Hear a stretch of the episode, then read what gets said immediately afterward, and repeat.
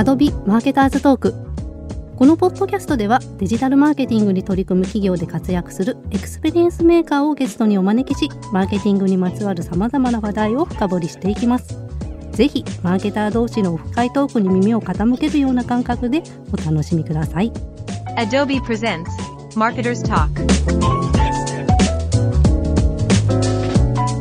皆さんこんにちはアドビ株式会社でマーケティングを担当しております小松崎文江です。今回はマーケターズトーク特別編として今更聞けない DX のための CMS 導入活用術というテーマで特別なゲストお二人をお招きし3人でのトーク形式でお送りします。一緒にお送りするのはこの方マーケターズトーク第1回のゲストとしてもご登場いただきました花王株式会社田中剛さんです。田中さん本日はよろしくお願いいたします。よろしくお願いします。田中さんは花王株式会社の DX 戦略部門事業 DX 推進センターマーケティングプラットフォーム部プラットフォーム開発室長を務められています。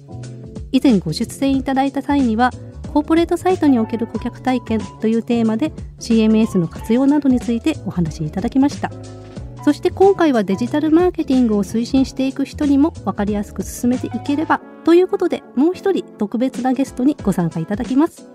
日本放送アナウンサーの吉田久典さんです。吉田さんよろしくお願いいたします、はい、一切マーケティングなんてもう関わったことがない人間が突然座っております。よろしくお願いします。吉田さんには今回このポッドキャストを聞いているリスナーさんに代わってぜひ客観的な視点で CMS 活用における不明点やご質問などをいただければと思いますはい、あの早速なんですけど、あのすみません、田中さんは本当に花王さんみたいな大企業の偉い人なんですか？いや人ですよ あの見た感じがすでに、はいえーなんて言うんだろう、あの下北沢のバーとかで飲んでるおじさんなんですけど。確かにぴったりですよ古着屋のね店員とかあそんな感じです中古レコード屋はいの店員さんみたいな人、そう、あの下北沢とか高円寺が似合いそうなタイプのはい。方が座ってらっしゃるんですが。実は私田中さんとははい。初めてお会いしたのはもう2000年代ぐらいからでして、はいもうずーっと顔さんではい。CMS の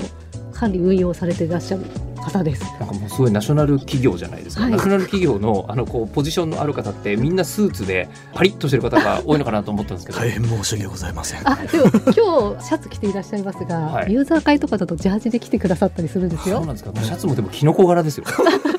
いいんですか？あのいいんですか？っていうのも変な言い方ですけど、そういう方だけども、いわゆるマーケティング、デジタルマーケティングの専門家でそうですね。いらっしゃるわけですはいよね。なんか一時期 IT の人たちがはいよくあの、ジーンズにジャケットで中はシャツを T シャツを着てみたいなことはいはいはいであのそれが話題になったこととかもありましたよね。ね僕でも一時期スーツでしたけどね、うん上下ともあ、そうなんですか。はいあの事例とかたくさん出られてて田中さんもあの上下スーツの写真もいっぱいあります。2000年代の頃はスーツでしたねえむしろ逆なんじゃないですか？だんだん落ち着いてそうなるならわかるんですけど、だんだん砕けてきちゃったんですか？あの。怒る人がいなくなるじゃないですかああ、なるほど。はいああ、じゃあ今そのちょうど好きな服をそうしても構わないポジションまで上り詰めていらっしゃると。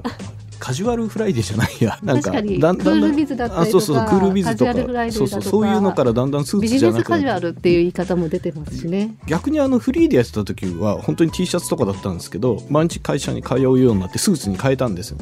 小汚い格好してってよく言われてたんで、うん。ウェブの制作自分がやってた頃は。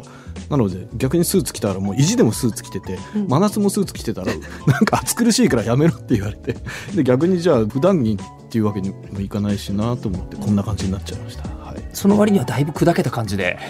今もうだって娘さんとかがなんかお父さん今度あの子結婚の申し込んでくれた人が来るからって言った時にお父さんその格好はやめてって言われる範疇ぐらいです。今日の感じだと。近所でもあの人何やってるんだろうみたいに多分言われてると思うんですよそれが顔という大企業の。はい。偉い人なんですね。いや偉くは、はい。そんなに偉くはないと思いますけど、偉いですよね、室長とかですもんね。そう言ってる私も、えーロング T シャツだけで着ているっていね、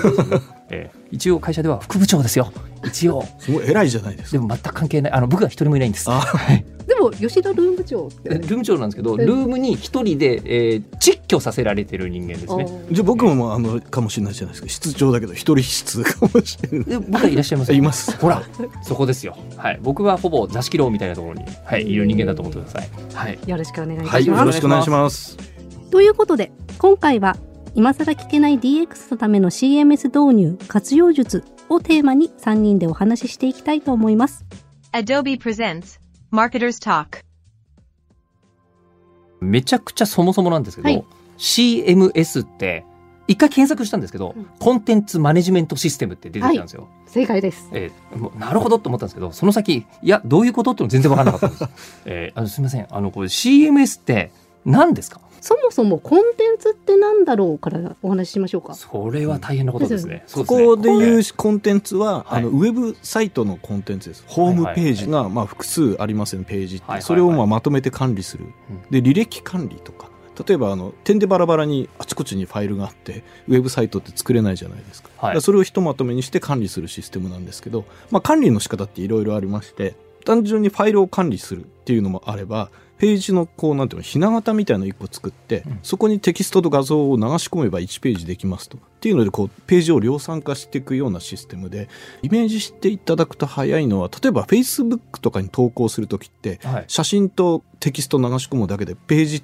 ていうかコンテンツできますよね。大体 SNS でみんなそうですよね。そうですね。ええで SNS の前にブログってあ流行りってあったと思うんですけど、ええブログのサービスってあのやっぱり記事書いて写真とかアップしたらもうページってできますよね。ええ。であのブログのシステムってまあ CMS の一つなんですけれどもあ。ブログも CMS そうですね、うん。ブログの大元になってるシステムってやっぱりコンテンツマネジメントシステムで、うんうん。まあ、その他にも同じ CMS っていう名前で違うものを管理するシステムもあるんで最近だと WCM っていうふうにちょっと言い換えてウェブコンテンツマネジメントでシステム省略するみたいな感じで、あの記述されることもあります。うん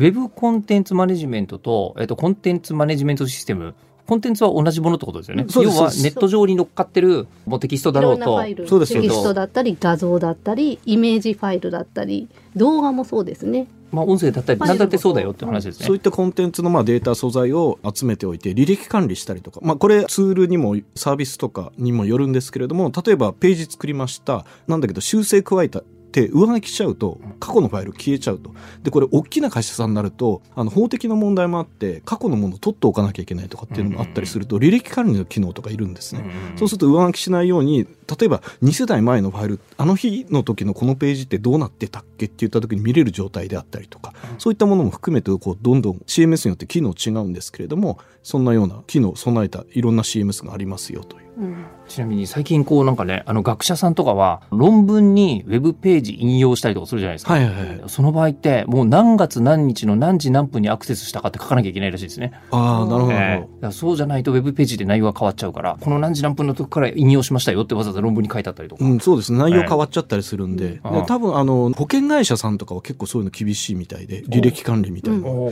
なるほどそうか。この時の契約内容だとこう発表されていた契約内容だとこれだけれどもこのちょっと前の契約内容だとこれだったからこれをもとにいろんな判断が下されてるんですよみたいなことになるから厳密にあの約款のスタートとかエンドデートとかあったりとかするんでそれを時間帯で管理するっていうのがあります。これだからデジタルだからなんとかなってますけどこれ書類でやってたんだとすると何千万枚とかいうものをもうみんながやり取りしなきゃいけなかったやつがせっかくデジタルになってるんだから場所は取らないぞと。うん。場所は取らない代わりにただいつどこで何があったのかを分かるようにしとかないとうん。結局分かんないのと同じだよってことになっちゃうから分かるようにできるように一括管理するために CMS がある。そうですそうです。CMS があればあの時の何月何日のページの状態どうだったの調べてよって言われたら分かるってことですよね。そのいった部分も機能の一つであって、うんはいあとは例えばウェブサーバーにいろんなとこからいろんな人がファイルをアップしたらとんでもないことになっちゃうじゃないですか。はいなのでそれをまあウェブサイトとして一元管理するっていう、まあ、うんガバナンスを引くって言ったらいいんですかね。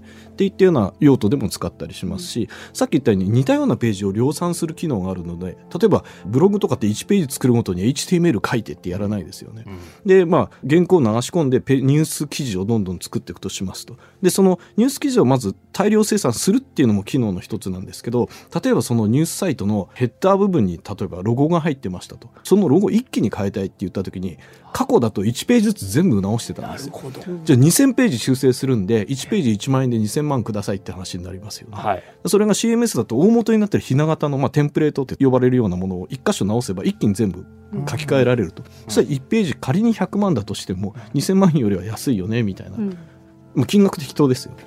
例えば今吉田さん携帯持ってらっしゃいますよね,、はいそうですね。会社では PC あったりはい。タブレットあったりとか、い、ろんなデバイスがあると思うんですけれども、はいはいはい。それも CMS の中のデータで管理をしあのダムだったり。ダブってなんですか？ダムって、はい。えーとデジタルデアセットマネジメントですデジタルアセットマネジメント。はいはい。アセットってのは素材で先ほど言コンった、コンテンツニアリーアセットって思ってください。コンテンツニアリコンセンーアセット。ターを、はい。のことを我々アセットとも読みます。なのでイメージファイルだったり動画ファイルだったりあとは音声ファイルだったりとかいろいろな素材を全部そのストアするのをダムっていう貯めとくんですね。中に、あはい貯めておきます。はいはいはい。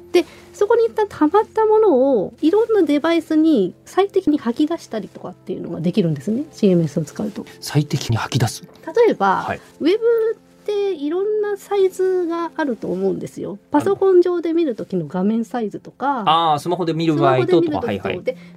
いまだに時々あると思うんですけどスマホを見た時にこれって PC で見ますかとかスマホ上のフォーマットで見たいですかって聞かれることはありませんまれにありますまね。れにあると思うんですけど、あれが多分裏で CMS が頑張って働いてくれている。あれが出てくるのはうん。CMS ちゃんと使いこなせてなくて、うん。多分 PC 版のサイトスマホ版のサイトって多分作り分けてる会社さんだと思うんです、何パターンか用意してる？スマホが出だした頃は結構ありましたよね、今はまあ CMS の方でそこってあのフォローできるんであのその先ほどお話したテンプレートが例えば複数あってコンテンツ入れると PC 版とスマホ版のページを吐き出してくれるとか。うちなんかの場合だと1個のページでこう縮めていくとスマホ版に切り替わるみたいな作りになってるんですけど、そういうのがまあ CMS のメリットですね。うーん、なるほど。確かにまあ画面のそもそも縦横の形が違いますもんね。そうなんですよ PC とスマホだったりすると。っていうのをちゃんともうなんか自分で全部やんないでまとめてやってくれちゃいますよっていうまだ運用管理。理がすごい楽になりますね。うんうんうんはい。まあ一曲で集中管理できるんで、で、まあ例えば話、うちのウェブサイトはすべてここから配信してますってなると、何かあった時に全部ここの中に入ってるんで、うんうんなんだろう変なとこからウェブサーバーにファイルを上げるはできませんよみたいな。まあセキュリティの観点からも一箇所にまとめておいた方が。でしかもその時に、えっと、それにアクセスできる人は当然 ID とかで管理されてるわけだから、これを人何時何分に誰が上げたやつじゃんこれっていうのもちゃんと追跡ができるよと。そりゃ便利ですしそうなった方がいいしで実際のところ世の中見ててもそれこそもうブログとか SNS とかはまさにそれが CMS なわけですよね。そうです。でももう本当にもう世の中のさまざまなこういわゆるウェブの内容コンテンツっていうのはもうほとんど CMS になっちゃってるんですか？ほとんど CMS から配信してると思います。今やそうですよね、え HTML を自分でテキストファイルで書いてなんて人聞いたことないですもんね。まあまあ、大元は多分書くと思うんですけど、い。ちいはいちそうですね、ページ作るときに書いてっていう人あんまりもういないと思いますね。うん。まあ、まだ中小の会社さんとか、まあ、個人でその FTP っていう方法でファイルをアップする方法があるんですけど、ねはい、でそれで直接ウェブサーバーに上げてる会社さんもいまだにいるかもしれないですけどその単一のページだけで済んでる会社さんとか、でも多分世界中ほとんどもう今 CMS になってるってことをしかもなんなら個人の方がむしろそうかもしれないですよね。うんだってタダで使えるブログサービスとかいっぱいあるわけで。そうですね。だから、うん、ただであの、自由に HTML 書かずにページを作れるサービスとかいっぱいあると思うんですけど、あれって結局 CMS を皆さんが使ってるっていうことになうんうんうんなりますね。なるほど。でもその個人で使う理由はわかるんですけど、これ企業の人たちが使う理由っていうのはさっき言ってたみたいな一括管理ができるからとか、そうですね。他にもメリットあるんですか？他に、まあさっきの履歴もそうですし、はい。あとはそうだな、まあ制作において、まあこれうちの使い方なんですけど、さっき言ったテンプレートみたいなのがあると、はあの CMS 使わないと結局その HTML を書いたりするコストが発生しますよね。うんうんうんで1ページ作るのに原稿は書いてもらいました。あと素材の写真なりイラストはそのイラストレーターさんとかに書いてもらいました。さてじゃあこれページにするんだったら今度はエンジニアというかいわゆるコーダーと呼ばれる方に HTML 書いてもらわなきゃいけない。そうすると HTML 代って必ずかかるんですよ。うんうんうん。あとはちょっと難易度が上がって例えば画像が動くようなサイトとかってあるじゃないですか。はいはいはい。カルーセルって呼ばれるんですけど例えばトップページの画像が横にありますね。動くはいはい。カルーセル、回転木馬だ。そのカルーセルとかって JavaScript っていうのをはい。まあ、プログラム、まあ、HTML よりちょっと難易度高いようなプログラム書くんですけど、それって毎回書くわけじゃないんですけど、でもカルーセルが必要なページって発注するたびにここの JavaScript 代って請求されてるはずなんですよ。うん大抵。うんでも、毎回多分ゼロからコード書いてるとは思えないんで、多分デジタルなんで劣化しないんで、どんどんコピーして量産できるんですけど、うん発注した側は多分毎回お支払いしてるはずなんです。請求も毎回来る。だけど CMS 使えばその部分ってもう機能として入ってるんで、カルーセルのその機能に画像だけドラッグアンドドロップして、うんまあ仮にその画像にリンクがあれば、リンク URL だけ入力すれば、もうカルーセルのプログラムって書かなくていいわけですよ。みたいな、そのコスト減とかですね。あとは時短ですよね。コーディングの時間短くなるんで、うん。っていうのが、まあメリットだと思います。うん。企業としては。で、1ページだけ作るんだったらいらないんですよ。うんただやっぱ量産しなきゃいけないっていうのと、あとユーザー管理。はい。うんみたいなのが必要なので、やっぱり CMS ないと管理しきれないよっていう。一社に頼んで、1サイト作るだけだったらもしかしたら CMS なくてもいいのかもしれないですけど、やっぱ複数の会社さんとか、あと大量のページ、あと大量なコンテンツ、まあコンテンツの種類も複数あるって言ったような場合に、まあ、数千ページ以上作るんだったら CMS 入れた方がコスト的に安くなるかなと思いますけど。そうか、ホームページって今までのパンフレットとかと違うのは、恒常的に更新し続けるってことですよね。そうですそんなコンテンツって人類史上なかったわけですもんね。そうですウェブページより前は。うんうんそうですね。で、ウェブページがあまりにも便利だから、もう当たり前のようにいろんなところに浸透して、観光庁も使うようになったし、みたいな。ことになると、そりゃ、恒常的にやるためにはそのシステムあった方がいいよねって話になるわけですよね。そうです。例えばだから、印刷物でパンフレットを出しちゃって、修正しなきゃいけない人は全部シール貼ると。ね廃棄しないんだったら全部にシール貼らなきゃいけないけど、これ CMS 管理されてれば、例えばパンフレット電話番号間違ってたと。うん。通常だったらこうシール貼りますよね、総出で。うんうん社員総出で。なんだけれども、CMS だったらその一箇所書き換えれば、テンプレートなり、まあ、電話番号が入っている部分は共通パーツみたいにしとけば、電話番号一箇所書き換えれば、全部のページ一気に書き換わるっていうのは、うんまあメリットですね。いやもう本当にあの必要な理由というのはすごくよく分かりましたけどあのこれをアドビさんはやってるんですか？我々はそのツールを販売しています。実際私たちも使ってます。そうなんですか、はなんとなくそのウェブサービスとかだとそれこそブログサービスとかだったら無料なのとかいっぱいあるわけじゃないですか、それを、まあ、商品として販売してらっしゃるわけですよね。あ。そうですね。ってことは何らかのそのちゃんと差別化、うん。っていうか価値がなきゃダメじゃないですか、はい。どんな価値を乗っけてるんで？すか？よく企業の導入決定理由として挙げてくださっているのが、ええ。セキュリティ上の担保ですとか、はいはいはいはい。あとまあ、あの、システムの堅牢性とかうん。ですね、あの、無料の CMS もあります。なんだけれども、その、本当に大量に海外からも来るし、下手するとだから数万のアクセスがあるような時に、まあ、もちろんその、サーバーのスペックもあるんですけど、ソフトウェアでそれさばけるかどうかとか、っていうところも、その大規模な企業の大規模なサイトでは、やっぱそこら辺必要になってくる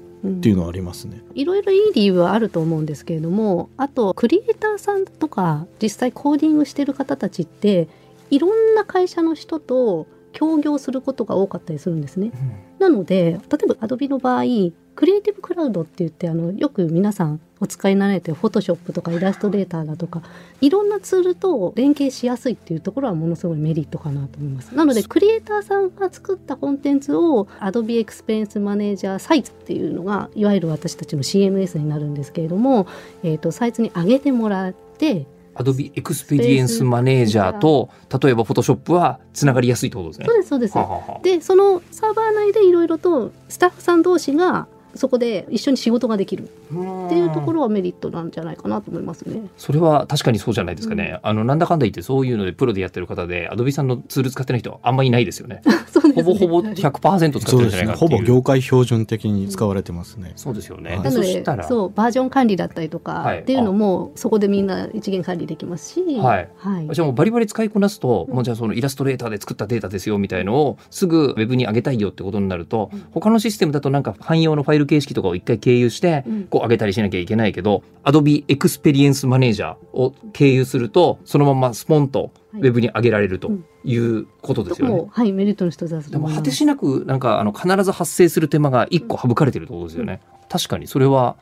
分かりやすくメリット、えーだと思うんですけど、川尾さんもやっぱりそれがあって、えあのそうですね。つなぐのもそうですし、先ほどちらっとお話出た、そのデジタルアセットマネジメントの方で、はあ、そのクリエイティブの成果物っていうのをずっと貯めてるんですね。どういうこ例えばえっ、と、商品のパッケージとか、はあ。と店頭のなんだろうな、こう、エンドボードっていうのかな、ポップみたいなのあるじゃないですか。あ、ああいうのも？ああいうのも全部クリエイティブのその履歴としてストックしていってるんですね、ずっと。加納さんのダムの中見るとびっくりするくらい例えばメリットのダムを見に行くとそこに今流れてる動画ファイルがあったり、はい。あとはパッケージのデータとかもアップされてますそうですよね。ぜ全部。ウええェブページの情報だけじゃない。それ今までの歴史上だと多分無理だったんですよね。企業の歴史上ね全部入れていくのは厳しいですね。あと、どのタイミングで入れるかとか。だから弊社の場合だと広告成果物っていう呼び方をして、はあの、テレビ CM とか、あと、例えば交通広告とか、ああいったもののデータ全部入れていて。へえ。で、それが結局そのクリエイティブの現場で作った、特にそのパッケージとか、その他そのさっき言ったエンドボードみたいな印刷物みたいなものってイラストレーター、フォトショップのデータなんですけれども、はい。過去に使ってた他社さんの製品だと、バージョンアップしたイラストレーターで作ったファイルを入れようとしてもサムネイルができないとか、うん。で、システム固まっちゃうとかっていうのがあって、でそこが結構課題になってたんです。ね。だから別形式に変換するとかして、先ほどおっしゃってたように、ファイルの形式、1個古いバージョンで、として保存するとか、あとは逆に自動的にサムネイル作らせないように、ZIP で固めてから 保存するとか。でもサムネイルなかったら何のファイルかわからないんでね、そう。だからやっぱ用途に合わないんで、これを改善しなきゃっていう時に、やっぱ Adobe さんの製品だったら、その AEM、まあ、Adobe Experience Manager のアセットってそのダムの機能ですね。これは使えるっていうので、そこもうちが選択した一つでも、理由でもあるんです。まあ確かにそこを自自社であの技術解決していくとか問題解決していくとか大変に面倒くさいと思いますけどそこをアドビさんが責任持ってやってくれるぞっていうそう、アドビさんの製品だったら、例えそうそうば、そのアドビの Creative Cloud 製品、その Photoshop とかイラストレーターと、その Experience Manager 製品の連結って、それはアドビさんが責任持ってくれるよね、みたいな。うん僕、前向きな戦略的他力本願って言ってるんですけど、そういうふうにした方がいいなと思って。でしかもそうやってデータを貯めていったりするとで先ほどこう交通広告とか印刷物っておっしゃってましたけど、はいこうどんどん世の中サイネージに変わってたりするわけじゃないですか。はいはいね、なんかこう全部モニターになっちゃってモニターの中で動画っぽくで出せますよみたいなうんことになってたりするとなると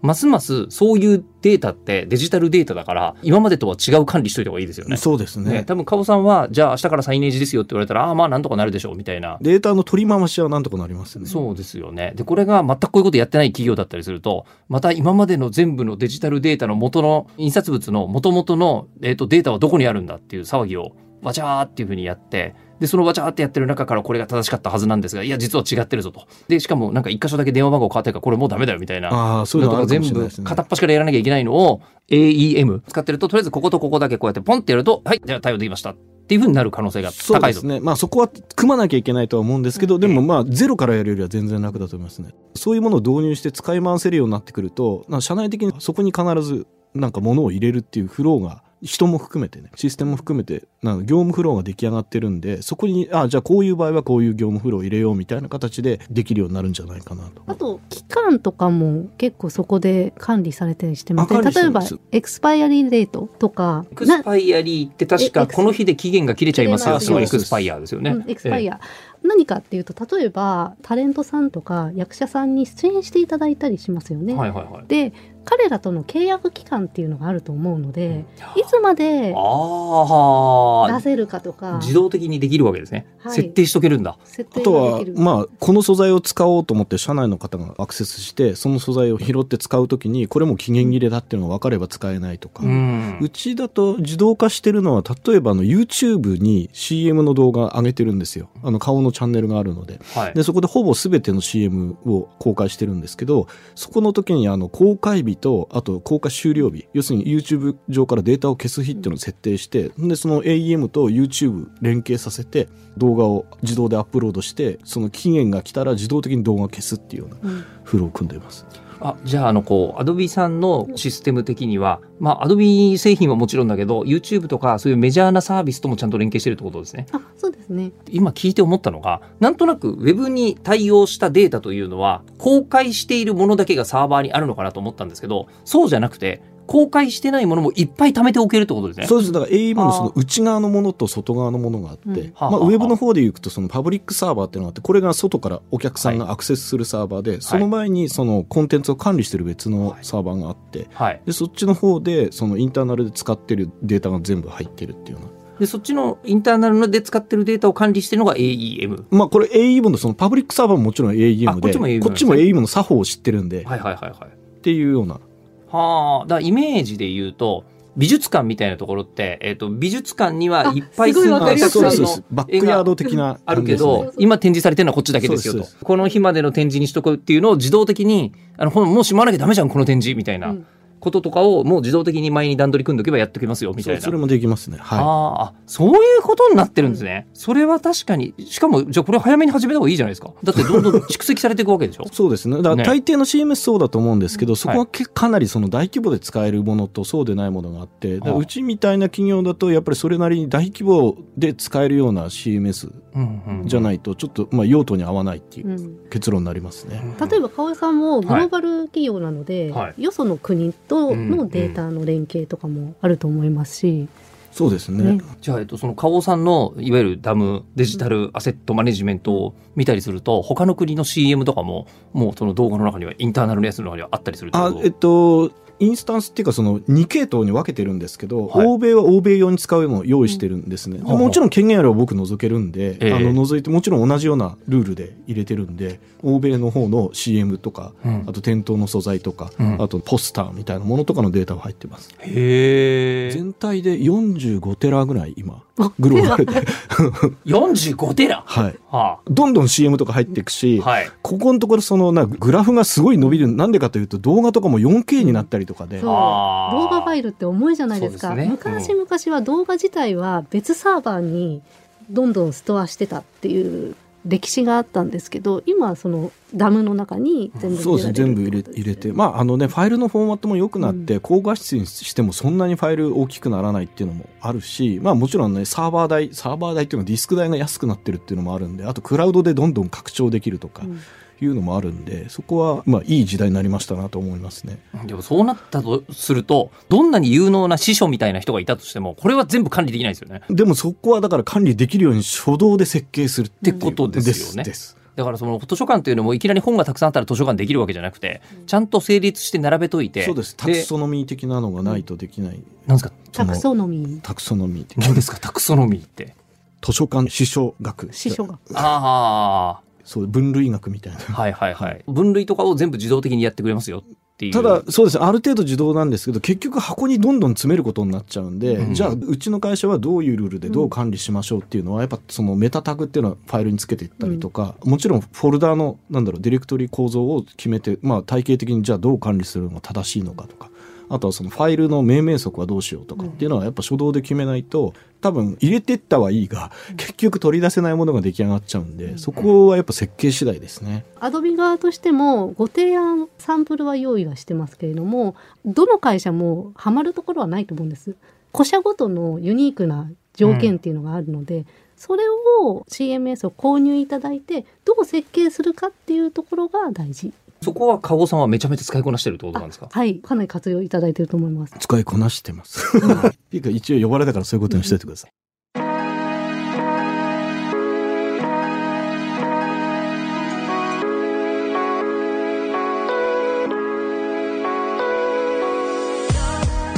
アドビマーケターズトーク話はまだつきませんがこの辺で。この続きは次回のエピソードをお待ちくださいご利用中のアプリから番組をフォローいただくと自動で最新エピソードがダウンロードされますので次回の配信も聞き逃しません。ぜひこの機会にフォローをお願いします。それではまた次回。お会いしましょう。